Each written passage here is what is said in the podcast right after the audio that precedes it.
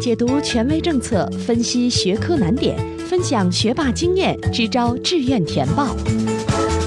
紧跟教学进度，贴近考生需求，高考冲刺三百六十度无死角有声宝典。宋小南工作室倾情奉献。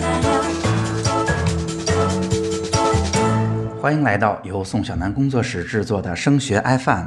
我是宋小南。那在今天的节目当中，我们要为大家分享的话题是：不同分数段的男生女生分别应该如何去选择专业呢？那我想呢，我们可能要通过两到三期节目来为大家把这个问题说的啊清楚明白。那前两期呢，我打算为大家分享一下比较高分的或者相对成绩低一点的同学，在以往大多数人做出了怎样的选择，以及他们做出这些选择背后的道理。当然，如果大家觉得这样的信息很有用呢，我还会为大家讲一讲，其实啊，有一些少数人的选择未必就不是好选择，也会为大家说一说那些看起来相对比较小众的选项，可能会给我们带来怎样的机会。好，话不多说，我们开始本期的内容。本期我们要为大家分享的是，成绩相对比较高的同学一般都做出了哪些选择。在这儿要解释一句哈，所谓的成绩高低呢，其实并没有一个硬杠杠，它更多的是指啊，如果我们成绩相对比较高，我们未来呀可能能来到一个更好的平台。所以呢，可能就允许我们在选择专业的时候更加任性一些啊，因为平台足够好，或者我们的师兄师姐在前面为我们栽好了树、铺平了路，所以我们的选择范围可能会更宽一些。那我想说呢，这一期的节目可能比较适合本科线以上所有的同学收听。首先，我想说的是，对于成绩比较高的，无论男生和女生，相信大多数同学首选的专业是商科的专业，包括了像金融啊、像会计啊、啊像工商管理啊、国际经济与贸易这一类的专业。为什么会是这样哈？有这么几点他们的道理。首先，这是一个选择的惯性。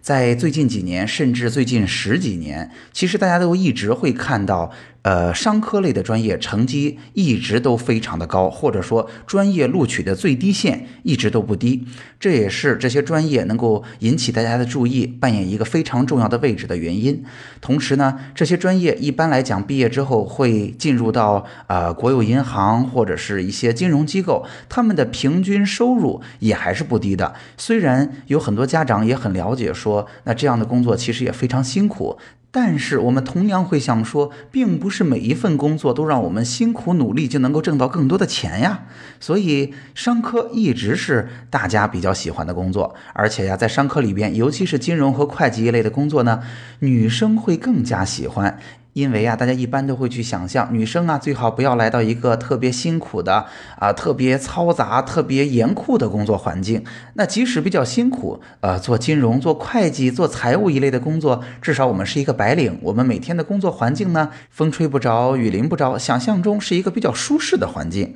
第二呢，选择商科，大家的感觉是商科应该还会比较好找工作吧？你比如说，尤其是像会计这样一个专业，其实啊，我们一直在给大家说，会计这份工作的呃职业天花板其实还是比较低的啊，能够变得非常出色并不容易。但是大家之所以啊非常愿意选它，也是因为最近几年我们就业率是越来越低了，毕业生是越来越多了。那在如此之大的就业压力之下呢，我们更多的还是愿意去选择一个好就业的。社会需求比较多的这样一个专业，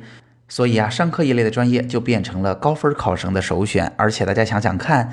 很多学校里边啊，那些地市的状元们，成绩绝对高的同学们，其实最终都选择了管理学院，而不是他们高中真正擅长的那些文科和理科的研究性的学科。那虽然啊，高成绩的男生女生都是愿意选择商科的，但是啊，一般来说，女生选择的会更多一些。这是为什么呢？呃，其实商科一类的专业对于沟通还是比较有要求的，他做的更多的是跟人打交道的工作。当然，除了会计以外，因为毕竟我们还有市场营销啊，还有人力资源啊这样的专业。呃，对于男生来讲呢，对于高分的考生，可能还有机会去选择理科去做科研，或者选择工程这样一类的学科。呃，既不耽误做科研，又可能有一份比较好的收入。只是呢，那两类的学科可能工作环境啊、工作压力都会大一些，所以拦住了一些女生。所以，如果你的分数还比较不错，无论是男生还是女生，商科对于这些同学来讲是一个很有诱惑力的选择。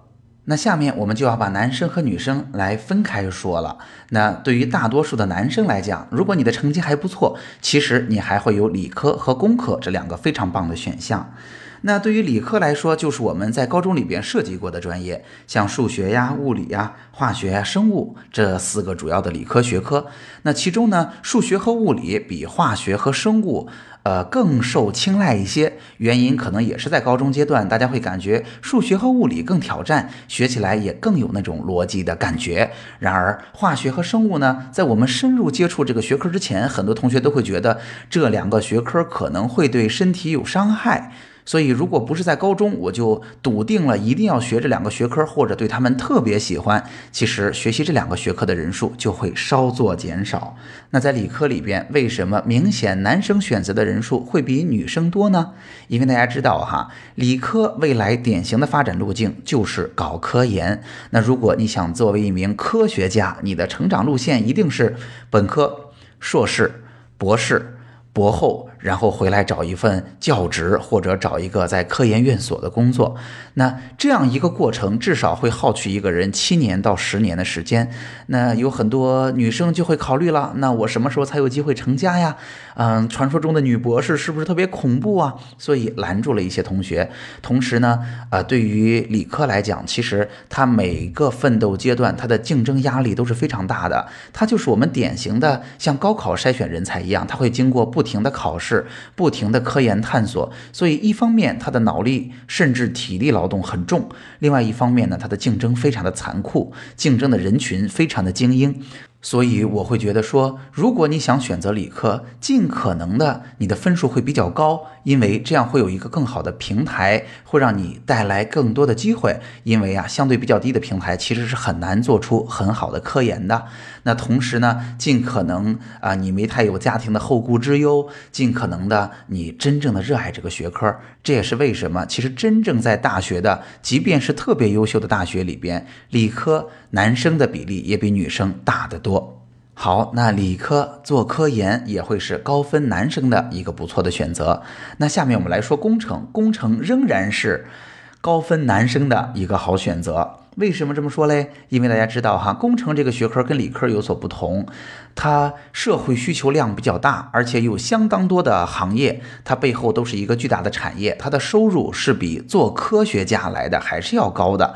那因为很多的行业，比如说电子啊、计算机啊，它的发展非常快，收入非常高。啊，也因此呢，他们经常见诸于媒体报端，所以他们的热度也会非常高。所以啊，很多男生在高考结束之后会选择工程这样一个行业，因为他的成就感来的可能会更加的具体和直接。因为我的工作很快就会让我的客户，呃，带来效率上的提高或者体验上的改善。其实这个成就感还是蛮强的。当然，在所有的工程学科里边呢，有很多高分的男生也会去选择建筑啊，因为建筑这个行业在过去的十年、十五年里边都非常的好。虽然哈，其实现在有一点走下坡路了，但是实际的状况是，同学们或者家长们，您如果不在这个行业里边，或者您没有特别深入的研究过报考，真实的状况是。呃，家长和考生们的反应是比实际的市场需求或者实际的状况，以我的经验要晚一个十年左右。所以现在大家报考建筑土木的同学仍然非常多。那在工程类的学科里边，其实还包括机械啊、交通物流、材料、环境，包括一些测绘、食品这样一类的专业。之所以啊，他们不如刚才我提到的计算机啊、电子啊这样一类的学科来的热门。就是因为大家可能会对这些行业的了解不太够，而且呢，也可能因为这些行业相对比较小众一些，所以它的收入可能也没有前面提到的几个专业来的高啊。所以工程类的学科，尤其是啊收入比较高的，像电子、计算机，其实是很多高分男生的首选学科。好，那下面我们就要说到女生了哈。高分的女生其实除了商科以外，很多同学最终选择了文科，因为女生最终选择理科或者工科啊，作为一名科研工作者或者工程师，这样的选择相对还是少一些。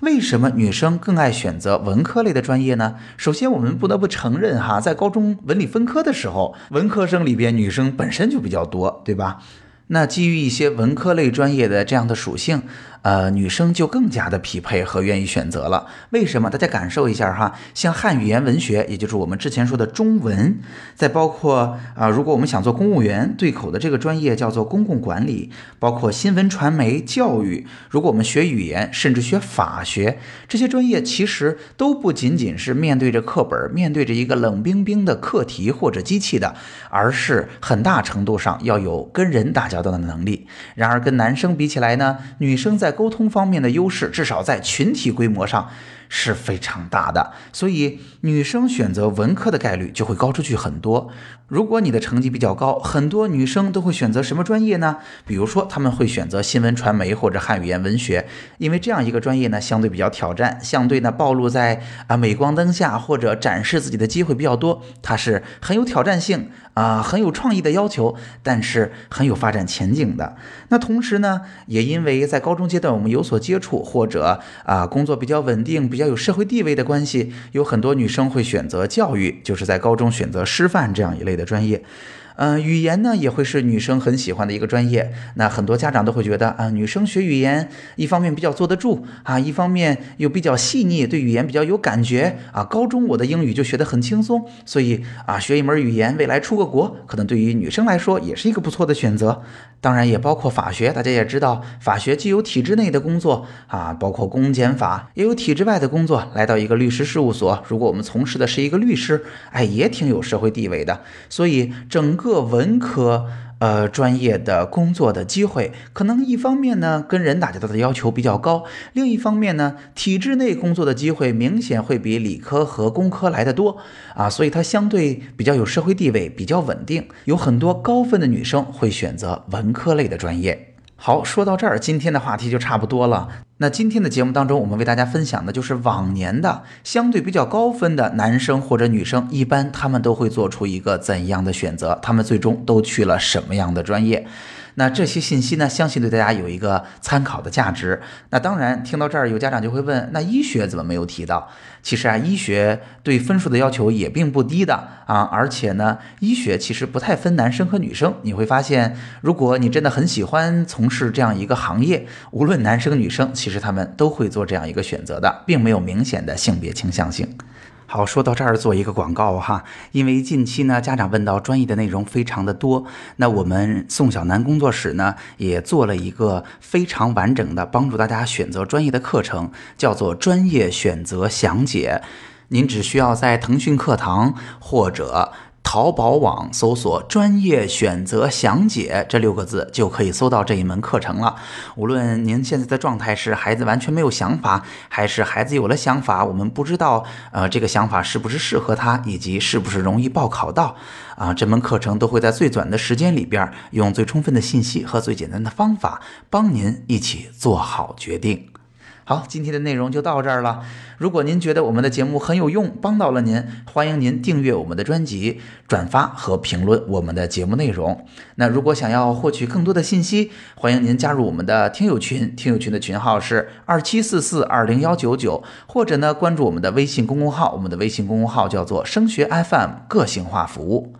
升学 FM，让我们在孩子升学的道路上相互陪伴。我们下期见。